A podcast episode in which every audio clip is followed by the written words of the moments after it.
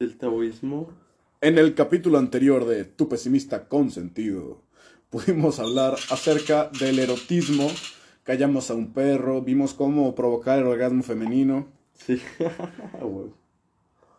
Y ahora vamos a hablar de otras cosas, porque nada más.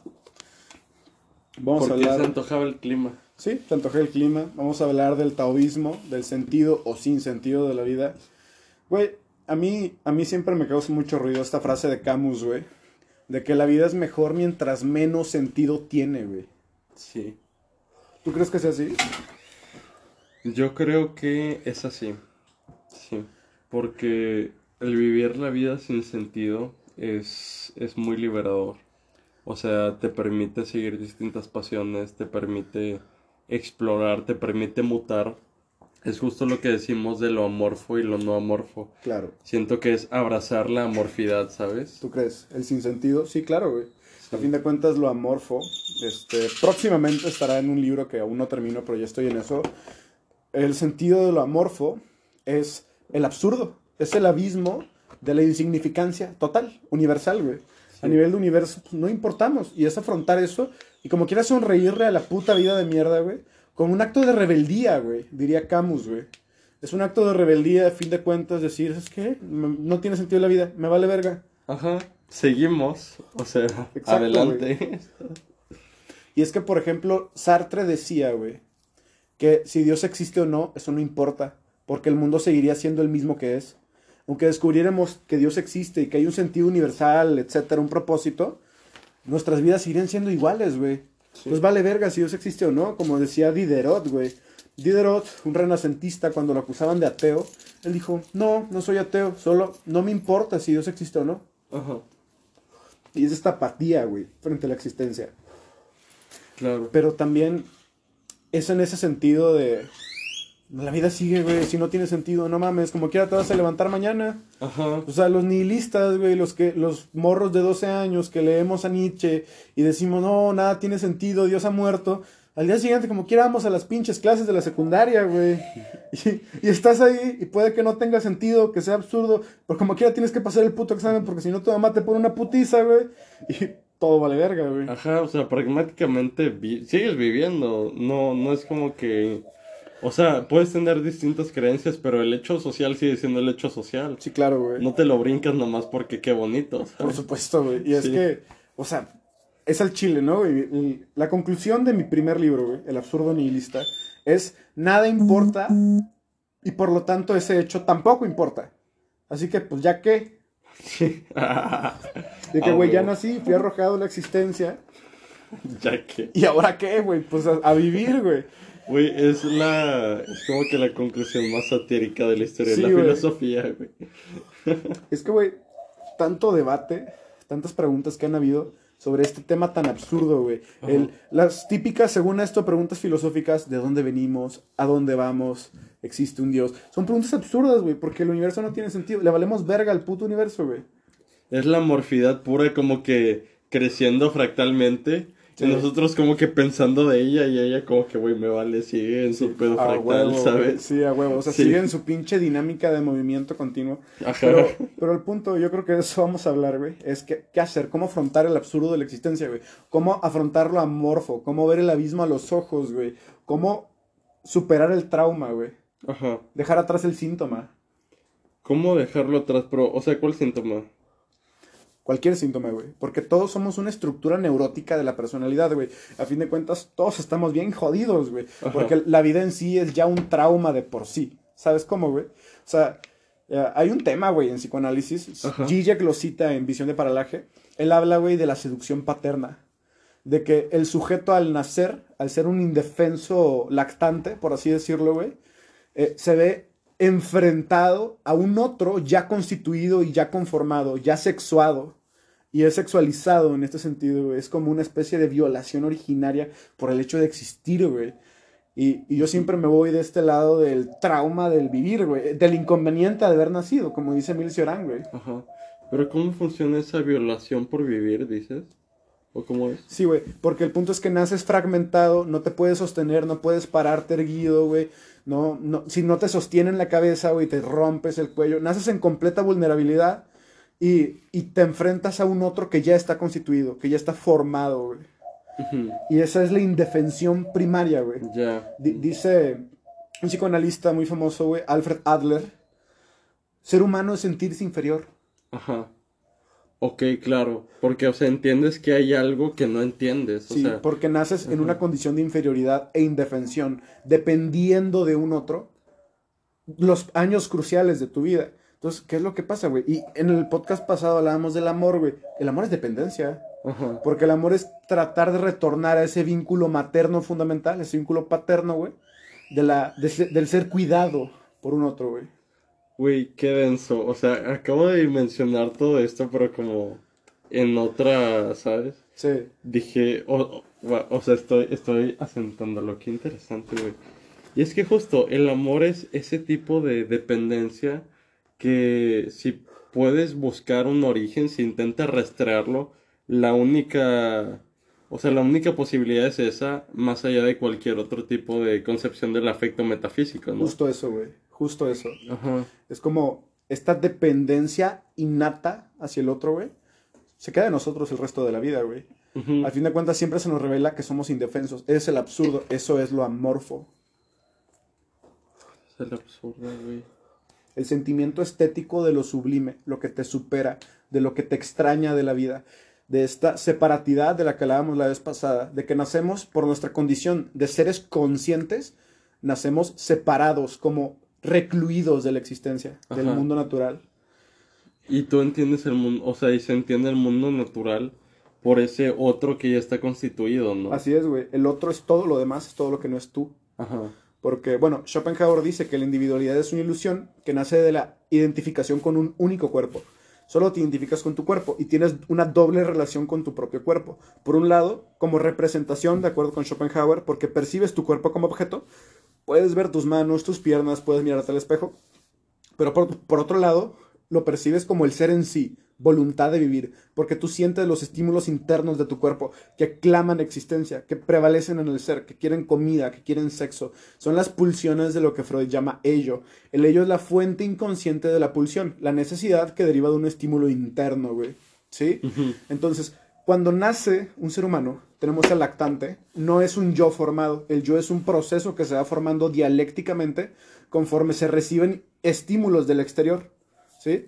Pero nace un ello, un ello de pulsiones que claman satisfacción de las necesidades a través del llanto. Este ello es dependiente de la figura materna. Por eso establece un vínculo tan fuerte con la figura materna. Y tú puedes decir, ah, yo nací, mi mamá estaba muerta. Bueno, tuviste un cuidador. Ese cuidador que te proveía de, de alimento, de necesidades, ese proveedor es tu figura materna. Todo el ser humano tiene una figura materna. Así se haya crecido en un orfanato, güey. Entonces lo que pasa aquí, güey, es que esa indefensión y ese cuidado que se necesita de la madre es lo que pasa luego a ser una, un desencanto. Cuando ves que hay una figura que acapara la atención de la madre y es el padre. El padre se convierte en un obstáculo para tu satisfacción, porque la satisfacción de tus necesidades requiere de la madre, que se convierte en el objeto de deseo, en el sentido de que es a la madre a la que recurres para poder satisfacer todas tus necesidades, güey. Entonces el padre se convierte en un obstáculo para, para esto, porque acapara la atención de la madre.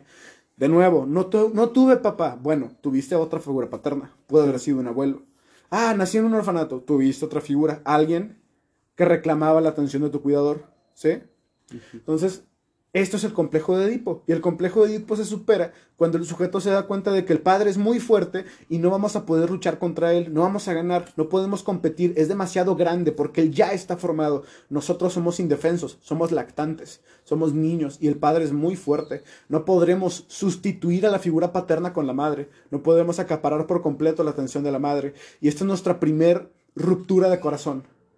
En la superación de este complejo de Edipo, para Freud, se da el ideal del yo, el super yo, que es la crianza incorporada en tu psique, que es aquello que te juzga, lo que te dice cómo debes de ser, cómo debes comportarte en base a los valores de tu cultura. Así es como se transmite la cultura, hablábamos de la memética la Ajá. vez pasada, así es como se instituye la ideología, el mito de la forma. De nuevo, eso lo van a ver en un libro que todavía no está publicado, pero pues algún día.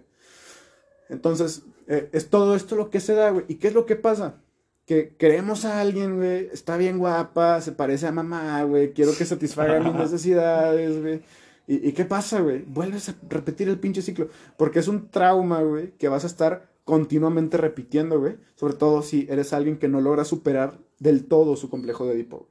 Ajá. Y eso engendra la neurosis. Y todos somos, en este sentido, un cuadro sintomatológico, güey. Eso es muy interesante, güey. Güey, sí, es que neta, o sea, Freud tiene tantas capas, güey. Una muy metafísica, una muy así como con una sustento empírico. O sea, que no es empírico, o sea, es entre empírico y experimento mental. Sí. Pero es muy interesante, güey, porque neta si lo piensas y dices, güey, el Freud. El Freud. Estaba le- muy basado el pinche Freud. Estaba basado, güey. O sea, aunque fuera por lo interesante, está basado. Ah, pero bueno. Y yo sí lo he visto un chingo, güey. Sí. Sí, sí, pues terminas por encontrarlo. Yo, yo la verdad lo he visto mucho en mis relaciones sociales, güey. Sí. Sí, o sea, terminas viéndolo. La otra vez yo veía, güey. Voy a contar una pinche anécdota, güey. A ver. Yo estaba con unos amigos en un parque donde yo vivía anteriormente, por ahí. Este, no, yo no vivía en el parque, o sea, sí. O sea, no era vagabundo, pero yo vivía por ahí, eh, entonces iba al parque. Entonces estaba con unos amigos. Había Ajá. una pareja, este, un chico, una chica, eran pareja, y estaba la mejor amiga de la novia. Ajá. Y la mejor amiga estaba intentando por todos los medios acaparar la atención de su mejor amiga, arrebatarle la atención a su pareja, ¿sí? Y, y como que tenerla toda para ella. Y estaba así como que molestando al vato, le tiraba carrilla, le tiraba mierda. Y, y yo veía como que todo este fenómeno de la, de la amiga intentando acaparar la atención de su, de su amiga, güey, que estaba distraída porque estaba con su novio, güey. Como un verga, güey. O sea, Edipo, güey. Ajá. Total Edipo, güey. Esos mommy issues, güey. Sí, sí, O sí. daddy issues, güey. No, sí se ve muy edipo eso, güey. Y es que sí, o sea, mucha gente desprestigia el psicoanálisis con argumentos metodológicos, pero lo interesante es que lo ves y dices, güey, pues hace sentido. Cosas que funcionan, güey. Ajá, dices, corresponde teoría con hechos, Yo en ese sentido soy bien pragmático, güey. Ajá. Y digo, claro que puede tener otro tipo de explicación si le rebuscas desde el lado cognitivo-conductual, pero lo interesante es que sí lo explica, ¿sabes? O sea, Y es que es la psicología profunda, ¿no? O sea, buscar ir a la fuente inconsciente del malestar, a, a eso que no reconocemos a nosotros mismos, pero a fin de cuentas determina la manera en la que actuamos. Eso es lo que está cabrón. sí. Es que, güey, neta Freud. O sea, Freud intuyó cosas muy interesantes, güey. Hay gente que no se lo reconoce, pero. O sea, le encuentres un método o no. Hay una intuición detrás de todo eso que, o sea, lo ves y dices, güey, Wow. algo de sentido tiene, ¿sabes? O sea, Claro, güey. sí. Yo le tengo mucho cariño a Freud, güey, porque es un discípulo, es hijito de Schopenhauer, güey. Ajá. de Schopenhauer y de Nietzsche. Y a fin de cuentas Nietzsche es hijo de Schopenhauer. Entonces hay una relación in- incestuosa bien rara en la que Nietzsche es el hermano y el padre de Freud. Y Schopenhauer es su papá, güey. ¿no? Ajá. Pues sí, o sea, es que de hecho sí, güey. Y es que la figura del inconsciente, güey. Ajá. El inconsciente, pues, es la voluntad de vivir, una fuerza, un impulso ciego hacia la existencia, hacia la perpetuación. Es, es, es el eros, ¿sabes? La pulsión sexual. Por otra parte está el tánatos, como ya lo habíamos mencionado en el podcast pasado, güey. Y, el tánatos es tendiente a la finalidad última de la vida, que es la muerte. Ajá. Lo que queremos es morirnos, güey, dice Freud. No son mías las palabras, son de Freud, güey. Lo que Ajá. queremos es morirnos porque la vida es perturbadora, güey. Porque constantemente recibimos estímulos externos, güey. Y, y eso nos irrita, ¿sabes? Es un estado como, pues sí, irritación, irritabilidad. O sea, él lo ve como si fuera una inflamación an- Sí. a- ajá, ante una infección Sí, del se, cuerpo. se inflama, güey, porque es una acumulación de tensión. Se La- inflama la psique, Sí. güey. Mira cómo es Freud de médico que se inflama la psique. Literal, güey. De que te- traigo inflamada la conciencia, doctor. Está Ajá. cabrón, güey. ¿No? Porque Y hay una crónico. realidad. Hay una realidad que te está superando, güey. Hay una realidad displacentera que no estás sabiendo afrontar, güey. Y eso te inflama. Porque es una acumulación de tensiones. Las necesidades que Freud llama pulsiones son una acumulación de tensión que se debe liberar. La pulsión clama ser satisfecha. Y cuando en la realidad no puede satisfacer esa pulsión, ahí está la neurosis, güey. Güey, pero es que Es neta, güey. sí o no, es tan impresionante pensar que Freud hizo filosofía desde la medicina, desde lo que él concebía como medicina. Claro, güey. Es, o sea, porque, o sea, yo sé que hay mil objeciones de mil tipos, lo digo para los podcast escuchas que podrían opinar eso, pero güey, o sea, justamente el pensar que él articuló esas ideas desde lo que él concebía todavía parte de la medicina, todo lo que implica eso es como fascinante, güey. O sea, pensar cómo eso se articula con la con el ser humano, ¿sabes? Con la salud. Y no, hombre, y luego, güey, mucha gente le dice que Freud le daba demasiada importancia al sexo, güey. Como, como que lo sobrevaloraba en ese sentido, en, en la vida anímica, en, el, en la subjetividad, vaya, en la formación de la personalidad y la neurosis, güey. Pero el podcast más escuchado que he hecho soy yo narrando 120 días de Sodoma, güey. Hijos de su puta madre, son unos enfermos. Porque quieren escucharme narrando 120 días de Sodoma. Pero más enfermo soy yo. Porque se me ocurrió grabar un podcast leyendo 120 días de Sodoma, güey. Y la gente dijo, a huevos. Y la gente dijo, huevos, papá. Claro que sí, güey. No, y probablemente muchas de las puntuaciones que me han dado al podcast, güey, es de gente que me escuchó narrar 120 días de Sodoma. Y dijo, excelente servicio, me excité bien, cabrón, güey. ¿Te das cuenta que tu pesimista consentido para el grueso de ese público es un podcast erótico? Es un podcast erótico, güey. O sea, para la mayoría de los que han escuchado tu pesimista consentido, güey, yo soy el cabrón que narra 120 días de Sodoma. Y luego hice una parte 2, güey, porque dije, ah, le gusta esto a la gente, güey. Y también es de los más escuchados, güey. Qué impresionante, güey. Sí, güey. Fascinante cómo funciona el mundo de las no cosas, ¿no? Sí, por supuesto que sí, güey. Y, y o sea, güey, yo estaba narrando literalmente cómo se cogían un burro por el culo, güey. Y cómo un padre de la iglesia obligaba a una niña a mearse en su boca, güey. Y la gente, pues, lo escuchó, le gustó, güey. Wow. Me pregunto cuántos lo habrán escuchado completo, güey. Si se contabilizan los que empezaron a oírlo, güey. Porque hasta yo me sentí súper incómodo, güey. Güey, es que el Marqués de Sade, neta, y fíjate, ¿te acuerdas del güey que hizo la plática en la facultad de Sí, güey. Alguien hizo un puto coloquio sobre la filosofía del Marqués de Sade, que por cierto, en la CIEF, la Sociedad Iberoamericana de Estudios sobre Pesimismo, güey, Sade es uno de los filósofos malditos, y lo ah, leemos, lo tratamos, güey, sí. ¿Y qué dicen de Sade? Por favor, compártenos ah, eso. Hay toda una metafísica en Sade, güey. ¿Cómo, ¿Cómo funciona esa metafísica? Sade es ateo pero pareciera que hay un dios malvado en Sade. La naturaleza tiende al mal. Hay algo que me gusta mucho de Sade, y de hecho lo relacionaría con Mijail Bakunin, que dice que el poder corrompe siempre. Sade lo que dice es que uno tiene menos moderación mientras más capacidad tiene de actuar. Entonces, si eres rico, si eres poderoso, vas a ser menos moderado con tus impulsos, con tus deseos destructivos y carnales. Sí. Y luego, güey, pues, ¿qué tenemos en la realidad, güey? Que se descubrió con el caso de Jeffrey Epstein, que hay toda una puta isla de multimillonarios que van a violar niños, güey. Ajá. Y, güey, ¿qué puta razón tenía Sade? Te moderas menos mientras más poder tienes, güey. Pero, güey, entonces eso implicaría decir que todos tenemos estas pulsiones, güey, estos impulsos primitivos, destructivos, pederastas, güey, violadores, güey. Ajá. Yo no sé si lo vería así. Tal vez lo vería más en el sentido de son ricos, son poderosos, han probado todos los placeres y necesitan más. Es el mecanismo de la adicción. Queríamos hablar de adicciones, güey. Fíjate que sí, ¿eh? Sí podría ser algo así como el deseo de más, ¿sabes? Sí, claro, güey. O, sea, también esta pulsión de muerte freudiana, que es una voluntad de destrucción. Es una pulsión destructiva y autodestructiva, güey. Tenemos a tantos famosos que si bien no son violadores o pederastas, güey, pues tienen sobredosis, güey. Ajá.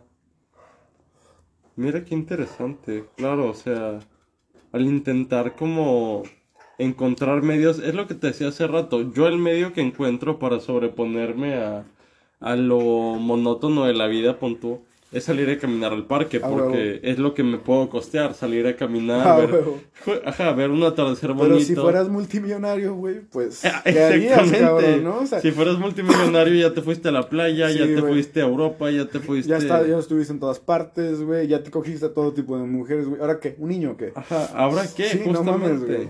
y imagínate, todavía si eres estrella de rock, por ejemplo, si eres, ajá, o sea... Sí, claro, güey ya, ya probaste de todo, ya te diste de todo, güey. O sea, es autodestructivo porque justo... Es una degeneración, güey. Y fíjate, Milan Kundera tiene un concepto muy interesante en la inmortalidad, es una novela, en el que dice que hay un homo sentimentalis, algo así. Ok. Y él dice que en Europa se empezó a valorar la emoción. O sea, cuando los trovadores empiezan a cantarle a sus amores, la gente ve ese tipo de expresión artística en el que se sublima el amor y desean sentir. Y lo que dice Milan Kundera es que cuando uno desea sentir, no necesariamente siente, pero pretende sentir. Y al pretender sentir, crea una axiología del sentimiento, ¿sabes? O sea, Lo valora, valoriza. ajá, valora el sentimiento y como no lo puede tener, pretende que lo tiene, ¿sabes? Y al Lo pretender muestra. lo muestra. Y así como lo muestra, de pronto lo, lo borra. O sea, cuando no es correspondido, lo suelte como si nada. Pero lo interesante es el deseo de sentir, ¿sabes? O sea, como se valoriza el sentimiento en sí mismo, la gente desea sentir y toda la cultura, es lo que decíamos hace rato, te dicen, con esto vas a ser feliz, Sí. con esto vas a sentir. Nietzsche le decía voluntad de poder, de autorrealización, de autoafirmación. Esa voluntad de sentir es el goce, lo que hablamos en el podcast anterior, el goce que siempre es una tendencia demasiado humana a superar los límites del placer, los límites orgánicos del placer. Ajá, que es lo que luego termina en daño, decías, ¿no? Exacto, es lo que luego termina en sufrimiento, en displacer, en daño, güey. Ajá. Y también yo diría que el amor siempre es una tendencia a la jouissance, al goce lacaniano, una tendencia a superar los límites del placer, porque uno termina lastimado. Y el amor suele terminar en tragedia. Ajá. Porque incluso si la relación perdura y hay un matrimonio de toda la vida, una de las dos partes morirá, dejará la otra vacía. El amor solo puede terminar en tragedia. Sí. Y ahí mi pesimismo, güey. La vida está incompleta sin amor, pero el amor solo puede terminar en tragedia. Creo que hasta eso es bello, que termine en tragedia. Pues sí, es hermoso desde un punto de vista teatral, pero vivirlo, güey. O sea, la experiencia vital. Y, y este es mi punto de lo- del antinatalismo. Quiero hablar de eso también, güey. Es que la vida es daño en sí misma.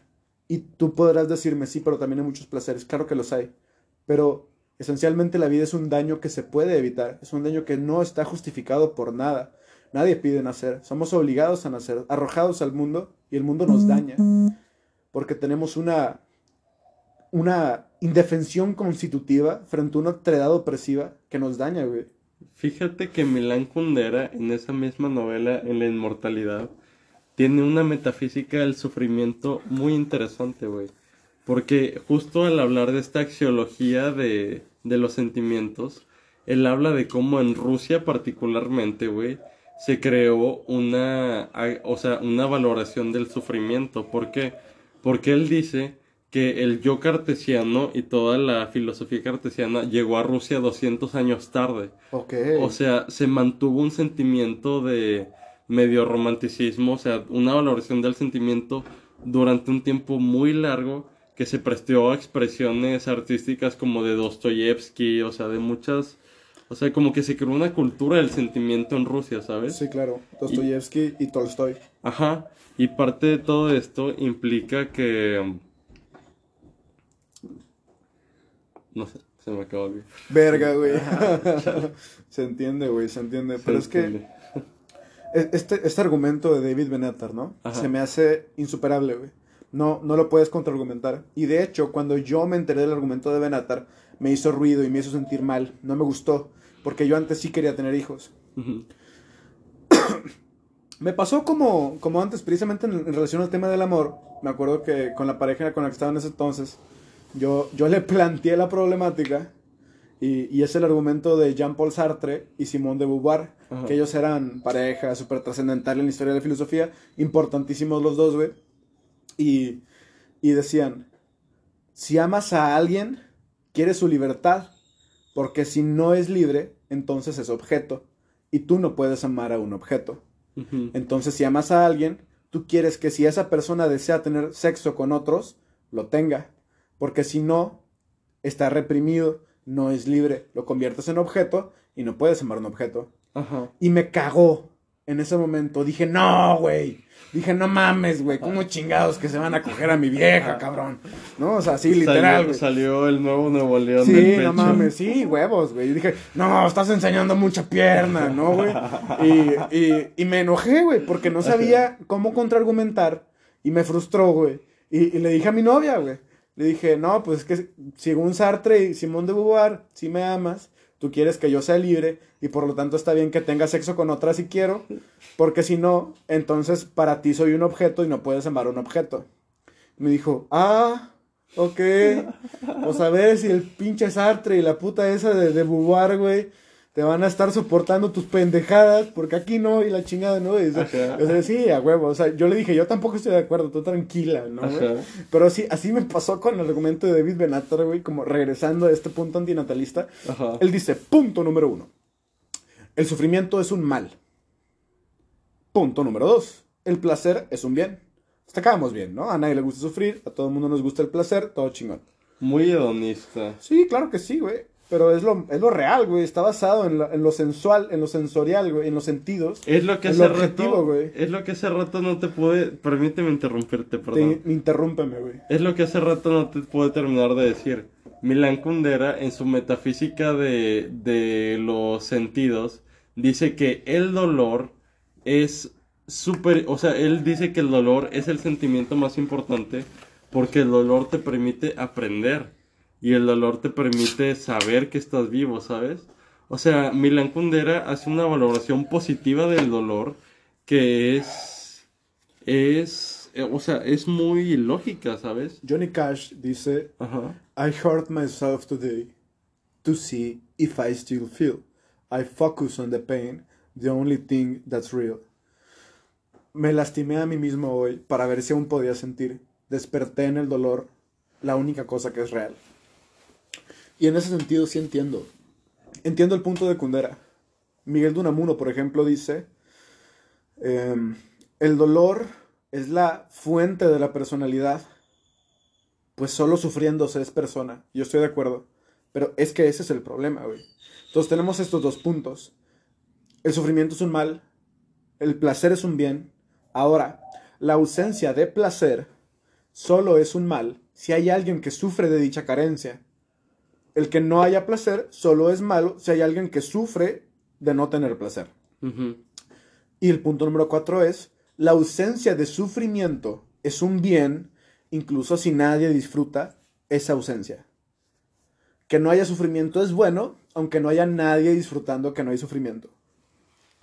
Entonces, ¿qué es la vida? Cualquier vida, así seas multimillonario o así seas pobre en África o un puto príncipe europeo, güey la vida es un sufrimiento porque toda vida conlleva sufrimiento en mayor o menor medida y es innecesario, es injustificado. Entonces, esto no se trata de, a ver, pues me voy a matar, ¿no?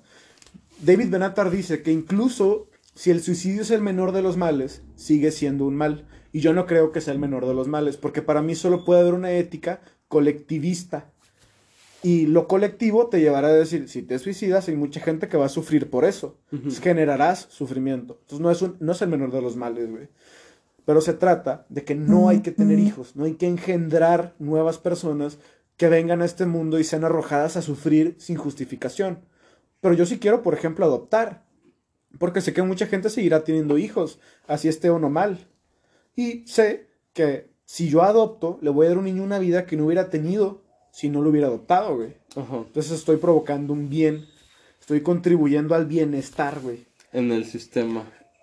En, la sociedad, en el sistema mundo, ¿no? En la, en la totalidad social orgánica de la que hemos hablado, güey. Claro. Sí. Pero si yo tengo un hijo en este contexto de, escasez que nos va a invadir Estados Unidos, que ya no hay agua, güey, la puta contaminación, una catástrofe climática y ambiental, güey, sobrepoblación, ya somos 8 mil millones, güey, la India superó a China como el país más poblado del mundo, güey. Pues voy a generar sufrimiento, güey. Y también se le va a pasar bien el niño, pero es un sufrimiento que le voy a generar inevitablemente, güey. Y cuando yo sea padre, cuando yo adopte un niño, le voy a dar la mejor vida que yo pueda darle y voy a dar lo mejor de mí para que él esté bien. Y cuando tome esa decisión va a ser porque tengo estabilidad económica para darle una buena vida y porque me siento estable mentalmente como para poder proveer a alguien, güey. Pero lo voy a traumar, güey. Porque no hay buena paternidad, no hay manera de no traumar a tus putos hijos. La única manera es no tenerlos, güey. Y, y pues, aunque sean tu intuitivo, güey, si amas a tus hijos, no los tengas, güey. No los condenes, güey. Eh, y es la verdad, güey. O sea, no mames, no hay nadie que no esté traumado. Y la culpa siempre es de los papás, güey. Porque ellos también fueron traumados por alguien que fue traumado, güey. Y, y pues eso es un ciclo, güey. No hay manera de escapar de él, güey. Menos romper definitivamente el ciclo, negar la voluntad de vivir, güey, y no procrear, güey. Hasta la pinche vasectomía, güey. Y ya. y, y, usa condón también, porque también hay enfermedades venéreas. Y coge rico, y coge chido. Pero no procrees nueva vida, güey. Está de la verga. Hmm, no sé, güey, me quedé pensando, me quedé pensando porque justo lo que decíamos hace rato que el amor conlleva creación, este, siento que... Es que es una tendencia natural de tener hijos, güey. Justo, o sea, claro, y es que... o sea, es nuestro propósito biológico. Sí, y, y es que va a haber mucha gente que... Ah, es algo que te iba a decir hace rato, o sea, el sufrimiento, yo considero, eh, es algo tan universal que es fácil imaginar que en distintas culturas se van a crear concepciones acerca del sufrimiento muy distintas. Nada más mira el budismo, ¿no? En, Asia, ¿sabes? Claro, güey. O sea, y, y las cuatro nobles verdades también son un pilar fundamental del pesimismo, güey. Sí. La primera noble verdad es dukkha, es el sufrimiento. La vida es un sufrimiento siempre, es universal. Y la segunda noble verdad, si no me equivoco, dukkha niroda, es que la fuente del sufrimiento es el deseo. Y en esto se basa Arthur Schopenhauer. Güey, y justo, o sea, ve qué tan complejo puede llegar a ser un sistema filosófico creado en torno al sufrimiento en Asia en hace muchísimo tiempo y cómo hoy seguimos hablando del sufrimiento. O sea, esto nos da la pauta a pensar que el sufrimiento es, es crucial en la vivencia del ser humano, ¿no? Este, y siento y como dice Freud, güey, o sea, es constitutivo, en tanto que todos cabemos en la estructura de personalidad neurótica. Siempre desarrollamos a partir de este trauma originario un cuadro sintomatológico. Y también está el aporte de Sade, güey, que es que el ser humano se modera menos mientras mayor capacidad tiene de satisfacer sus deseos, güey. Pero siempre está esta carencia que engendra el deseo y que siempre se reproduce continuamente, güey. Y, y esa es la cosa, güey que nacemos como incompletos, con un vacío que siempre vamos a intentar llenar, pero no se puede llenar. Es una ausencia constitutiva. Sí, y, y lo más cabrón es intentar como hacer el ejercicio de mezclar la idea de una voluntad schopenhaueriana con una ontología de Sade, ¿sabes? O sea, como que siento que hasta se contribuye en una forma que te dices. Sí, claro, güey. Y, y, Sade es anterior a Schopenhauer, pero él tiene esta noción de la naturaleza corrupta en sus, en sus cimientos, ¿no? tiene esta noción de que la naturaleza es en sí misma malvada, que tiende a la maldad, güey. Muy, muy hobbesiano, ¿no, güey? Que el ser humano es malo, egoísta por naturaleza, güey. En Schopenhauer es irracional la naturaleza. No tiene sentido. No es, que, no es que esté condicionada hacia el mal pero engendra el sufrimiento por esa contradicción de la voluntad de vivir consigo misma. El ser en sí es contradictorio. Schopenhauer dice, todo obedece un movimiento forzado y se encuentra en tensión permanente. Esa mamada yo me la voy a tatuar, güey. A ver, repítelo, repítelo. Todo obedece un movimiento forzado y existe en tensión permanente. Ya. No, sí. Es que, güey, es que la ontología de la voluntad entendida en esos términos, o sea, sí, sí, es como esa ontología de la tensión. Sí, claro, güey. Es una ontología del cambio forzado por un estado de tensión que lleva a una distensión, a, una satisfacción de la pulsión, ¿no? Esta acumulación de tensiones en la, en la psique. Ajá.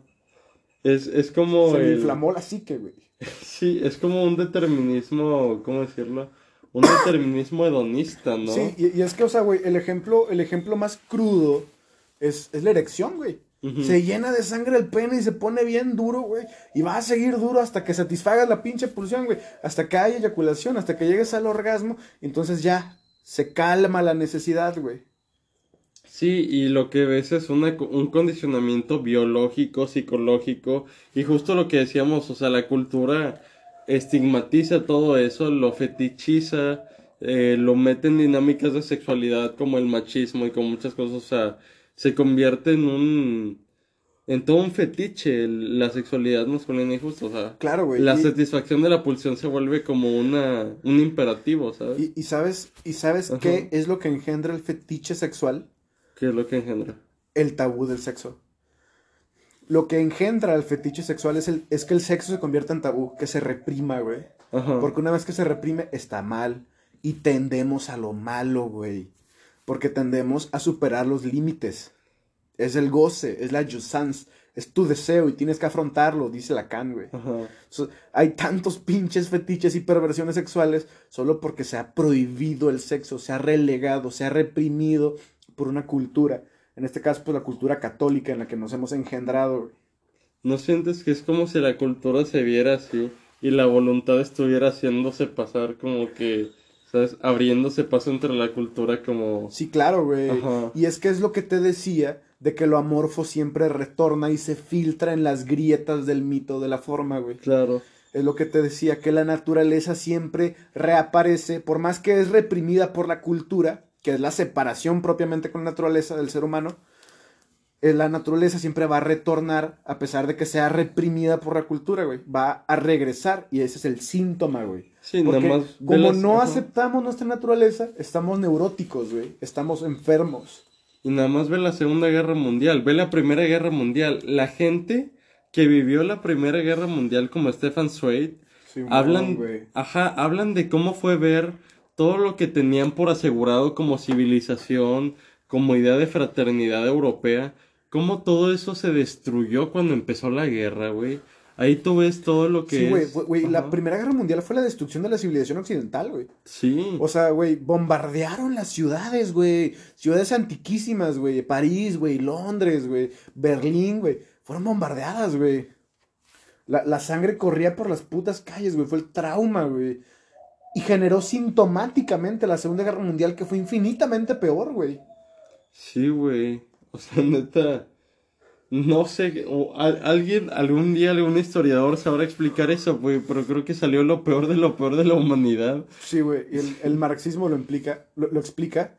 Ah, hay, una, hay un texto de Lenin, güey. Lenin fue un gran marxista. Más allá de un líder revolucionario y político, él también fue filósofo, él fue escritor.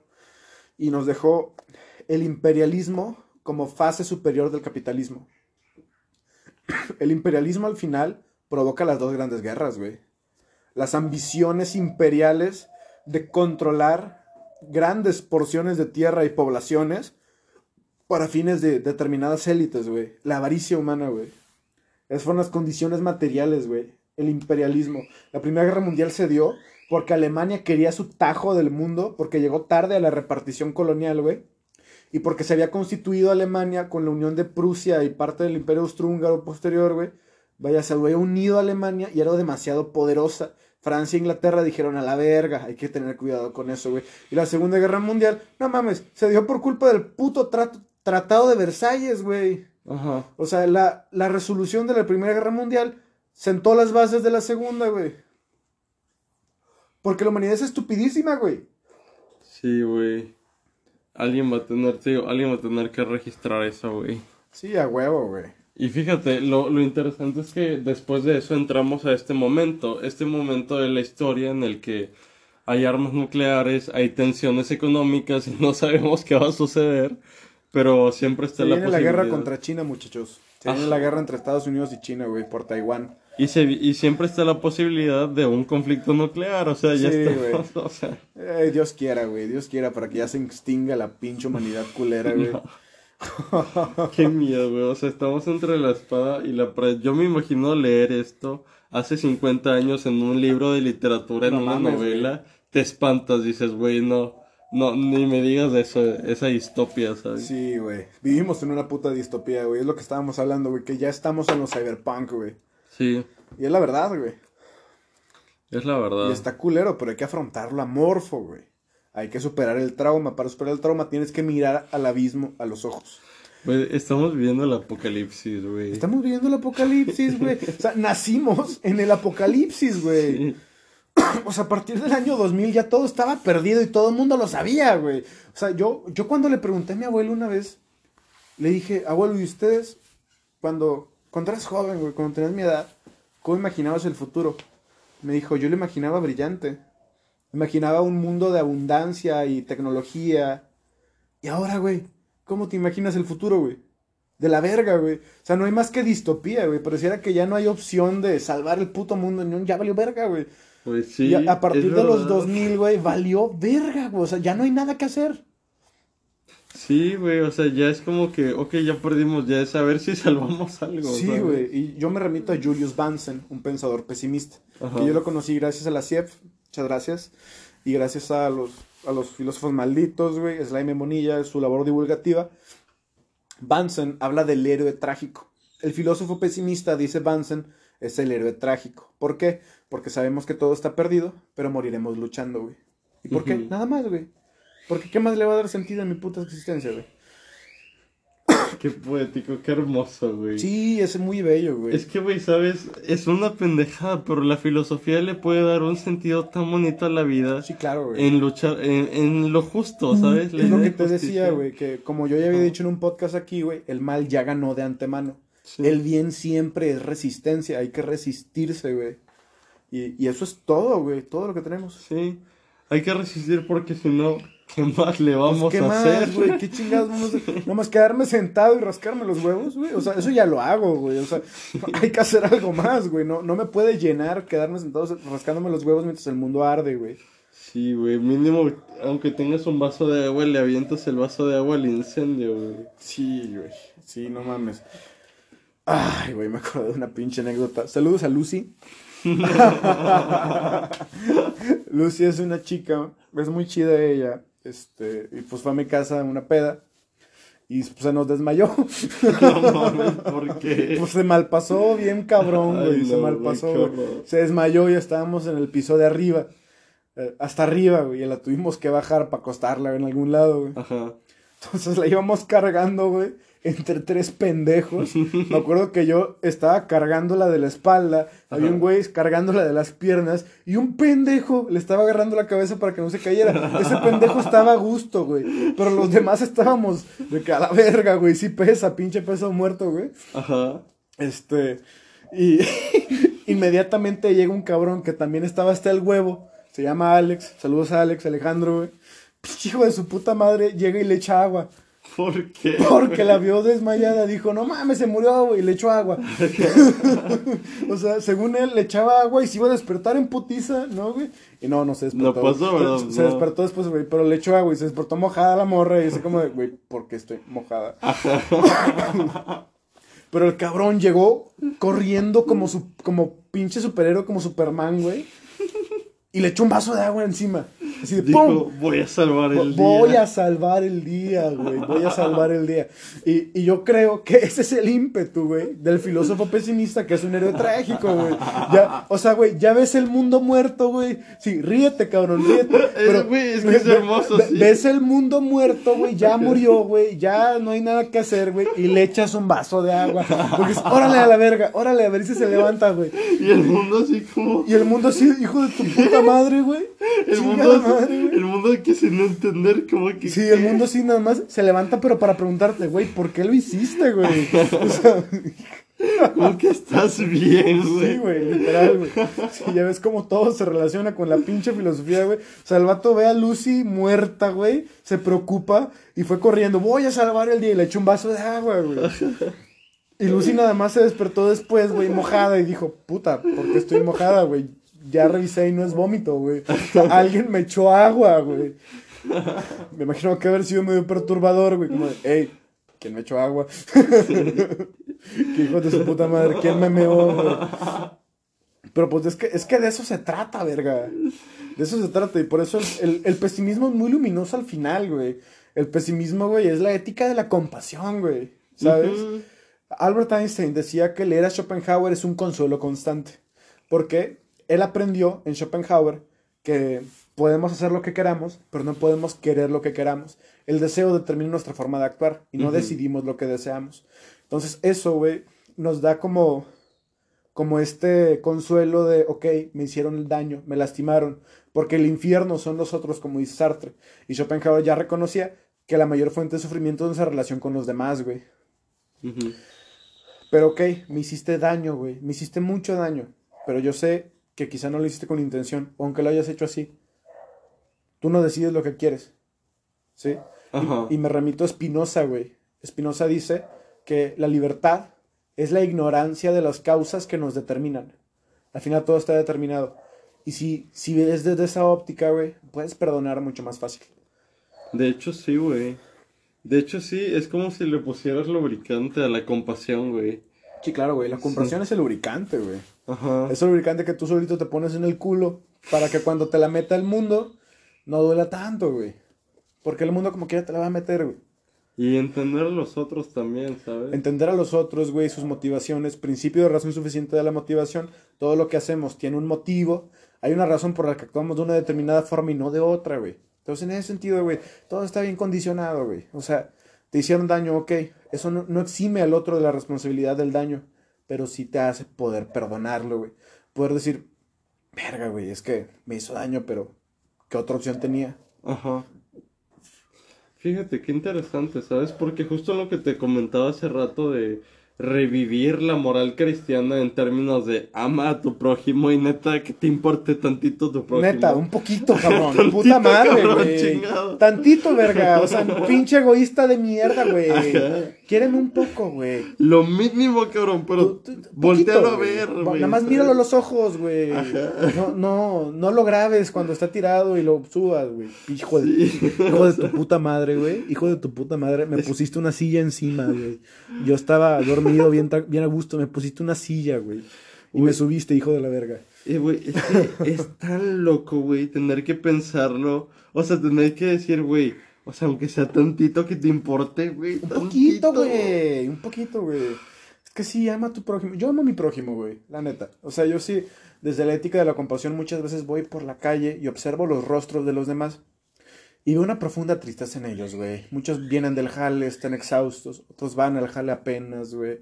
Y se ve como que la desesperanza, güey. En esos ojos apagados y opacos, güey. Cuando estoy en el transporte público, güey. Veo a la gente bien cagada. Una vez me tocó subirme a las 6 de la mañana al metro, güey. Casi no hago eso porque pues yo entro de noche a la escuela, güey. A, la universidad, güey. Este, me tocó subirme una vez a las 6 de la mañana a un metro, güey. No mames, es lo más deprimente del mundo, güey. La gente está con una puta cara de odio vivir, güey. Estoy yendo a un trabajo que odio, pero que necesito para poder satisfacer mis necesidades, güey. O sea, no, no, no podemos seguir así, güey. Estamos, estamos viviendo bajo una economía de la desesperación, una economía de la frustración, güey. ¿Cómo es posible que desperdiciemos nuestras vidas de por sí miserables, güey, en algo que odiamos porque lo necesitamos, güey? Y ese es mi punto como pesimista, güey. Es lo que quiero cambiar, güey. No nada más para mí, no mames, güey, para todos, güey. Porque yo sé que mi tristeza fundamental y mi sufrimiento lo engendra un sistema también. Lo engendra una- unas determinadas condiciones materiales, güey. Un- una falla estructural de la totalidad social orgánica que se reproduce como un ente viviente, güey. Ese es el pinche pedo, güey. Por eso yo no soy un simple Schopenhaueriano, yo soy Schopenhaueriano y soy marxista, güey. Ajá. Y soy freudiano y la verga, güey. O sea, yo desarrollo el pesimismo materialista como un pesimismo Schopenhaueriano de izquierda. Porque para mí ya está la raíz fundamental izquierdista en Schopenhauer desde la ética de la compasión. Porque todos somos uno, güey. Schopenhauer te aconseja que todos tus bienes materiales se los des a quienes más los necesitan y te recluyas al ascetismo, güey. ¿Sabes? Porque todos somos uno y somos la misma voluntad sufriendo, hecho objeto, güey. Y, y esa es la cosa, güey. O sea, de- dañar al otro es dañarte a ti, güey. Y cuando el otro te daña, se está dañando a sí mismo, güey. Ajá. Y, y esa es mi ética, güey. Eso, eso es lo que. Es lo que me mueve, güey. Todos los putos días, güey. Yo quiero una vida mejor, no nada más para mí, güey. Para todos los demás. Porque yo sé que si los demás viven de la verga, yo voy a vivir de la verga. Sí. Porque los mismos sistemas, güey, las mismas contradicciones engendran el sufrimiento social de todos. El sufrimiento es un asunto social, como dice Horkheimer, güey, en la, en la teoría crítica, güey. Dialéctica de la ilustración, lean ese pedo, está bien chingón. Es que, güey, ¿sabes? A mí lo que me pasa, güey, es que yo siento que, o sea, yo del pesimismo veo las virtudes que hay como que en sus explicaciones acerca de las vivencias humanas y así. Y sobre todo la ética también, güey. Y la ética tiene una lección muy importante, aunque yo personalmente, yo, o sea, entiendo el valor del sufrimiento y es lo que te decía hace rato con Kundera de que puede llegar a ser el valor, el valor, el va- eh, o sea, el valor guion sentimiento más importante de la vida humana. A huevo. Pero yo siento que, aparte de eso, está la posibilidad de vivir una vida, que es lo que, y esto lo relaciono, ahí te va, con lo que yo te decía de que al amar a una persona, yo pretendo verla tal cual es para no negarle su... Su, Su ser, güey. Ajá, su amorfidad, ¿sabes? Sí, claro, güey. Ajá, porque justamente yo creo que una persona es capaz de toda esta volatilidad interna de, de tener sufrimiento, de Que ser somos una feliz. contradicción, güey. Ajá, pero te digo, de tener sufrimiento, de ser felices y de ser como, de experimentar tanto tipo de sentimientos. Y aparte yo siento que la literatura es un testimonio directo de, mi- de miles de personas que nos han dejado el testimonio, el testimonio de lo que es vivir, de sufrir, de estar feliz, de tener siempre esta fluctuación de sentimientos, que yo la neta me voy más por ese lado. O sea, yo siento que más que un pesimismo, yo tendría una, una ética y una ontología de los sentimientos, ¿sabes? Que Un fuera sensualismo. un sensualismo, ándale. O sea, pero sí, justamente siento que al encontrar el valor de todos esos sentimientos, se o sea, siento que, te digo, reconozco el, valor del pesimismo, pero desde mi punto de vista, todos estos demás sentimientos tendrían un valor constitutivo para la, Ok, ok. la Ahí- identidad. Ahí, te, ahí te entiendo, güey, pero Ajá. tengo una pregunta para ti. A ver. ¿Es encontrar el valor de los sentimientos o es asignarles a los sentimientos un valor? Yo Es digo que es asignárselos, Sí, porque claro, te digo güey. lo que entramos de la cultura y de todo lo demás Por que supuesto, puede influir. Ajá. Pero entonces en ese sentido podríamos decir que es la cultura la que tiene de forma inadecuada asignado los valores a los sentimientos, güey. Por ejemplo, Carlo Michel Stata, un pesimista, discípulo de Schopenhauer, de Meinlander, de Nietzsche, uno de los grandes pesimistas, él habla de la persuasión y la retórica. La retórica es la maquinaria social que nos oprime, es el capital, la retórica para Michel Stata. Y él opone la retórica a la persuasión. La persuasión consiste en la vivencia del presente en un sentido absoluto, de modo que la vida pues, se convierte simplemente en un abrir y cerrar de ojos, güey. Se convierte en, en algo más ameno. Esa es la retórica, güey.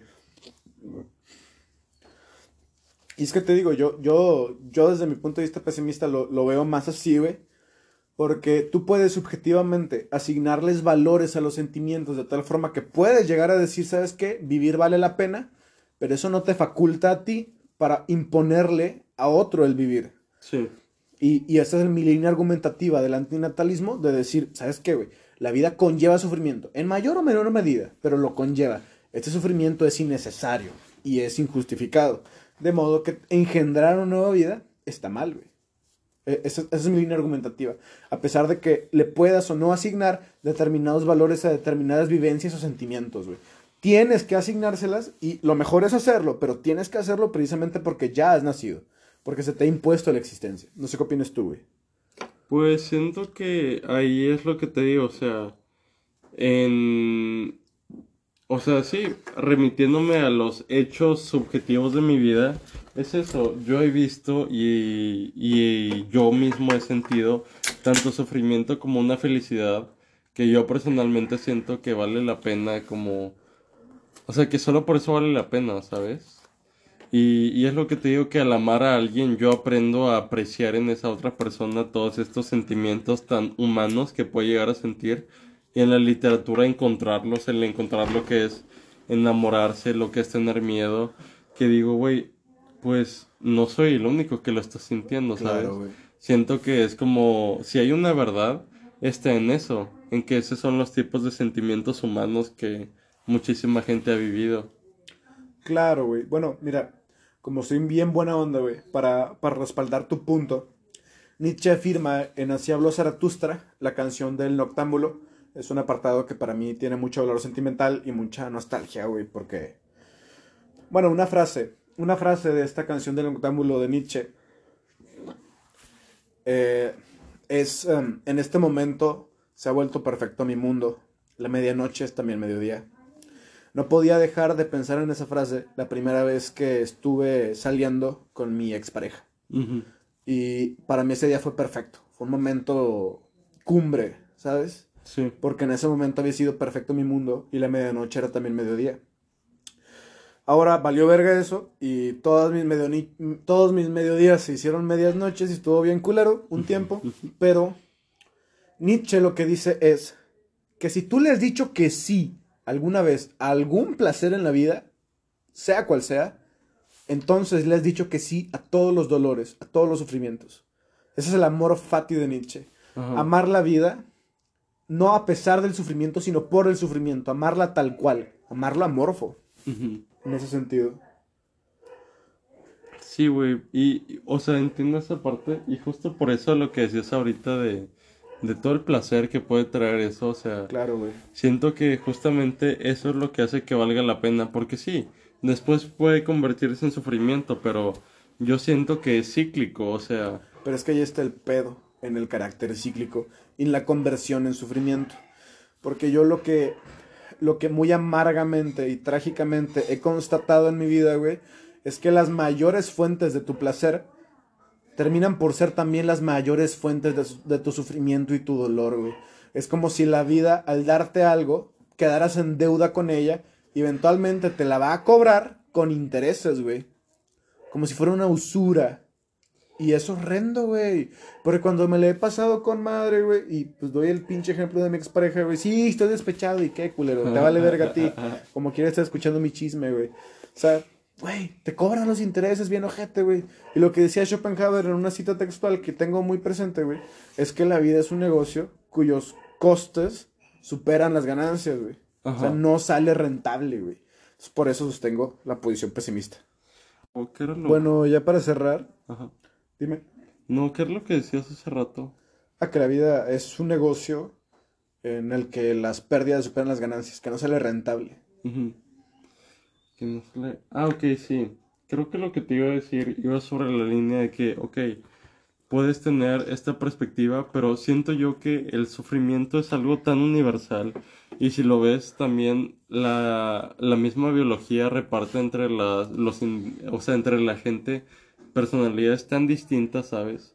Así como entre animales, entre humanos hay personalidades muy distintas respecto a, a la sociedad, a la vida, o sea, ¿sabes? A, a, cómo es el carácter mismo.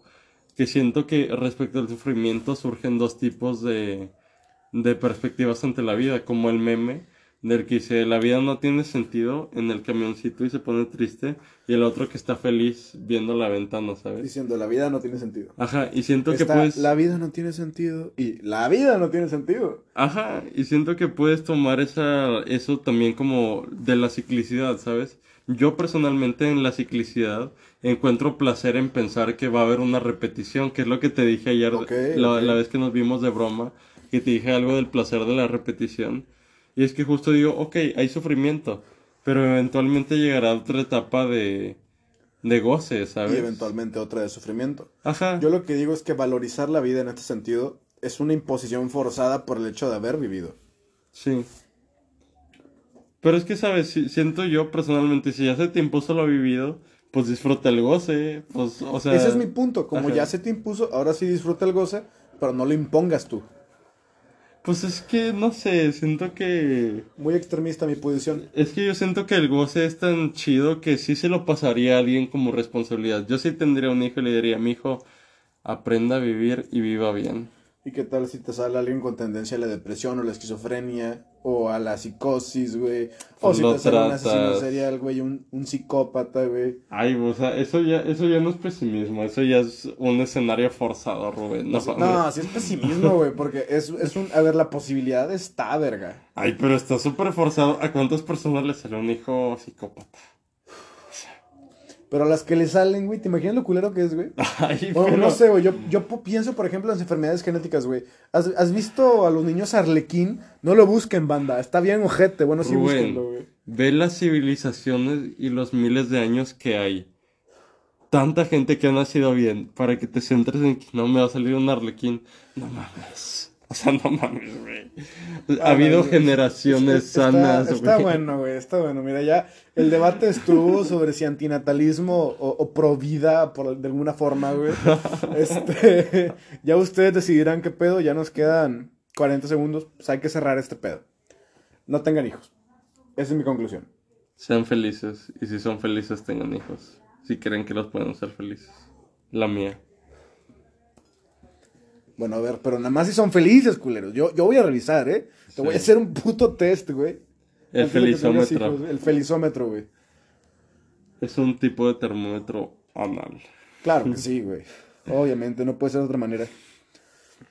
Bueno, pues hasta luego. Por mi parte, un placer. Para mí no. El placer es todo tuyo. Besos donde más gusten nuestros pesimistas consentidos.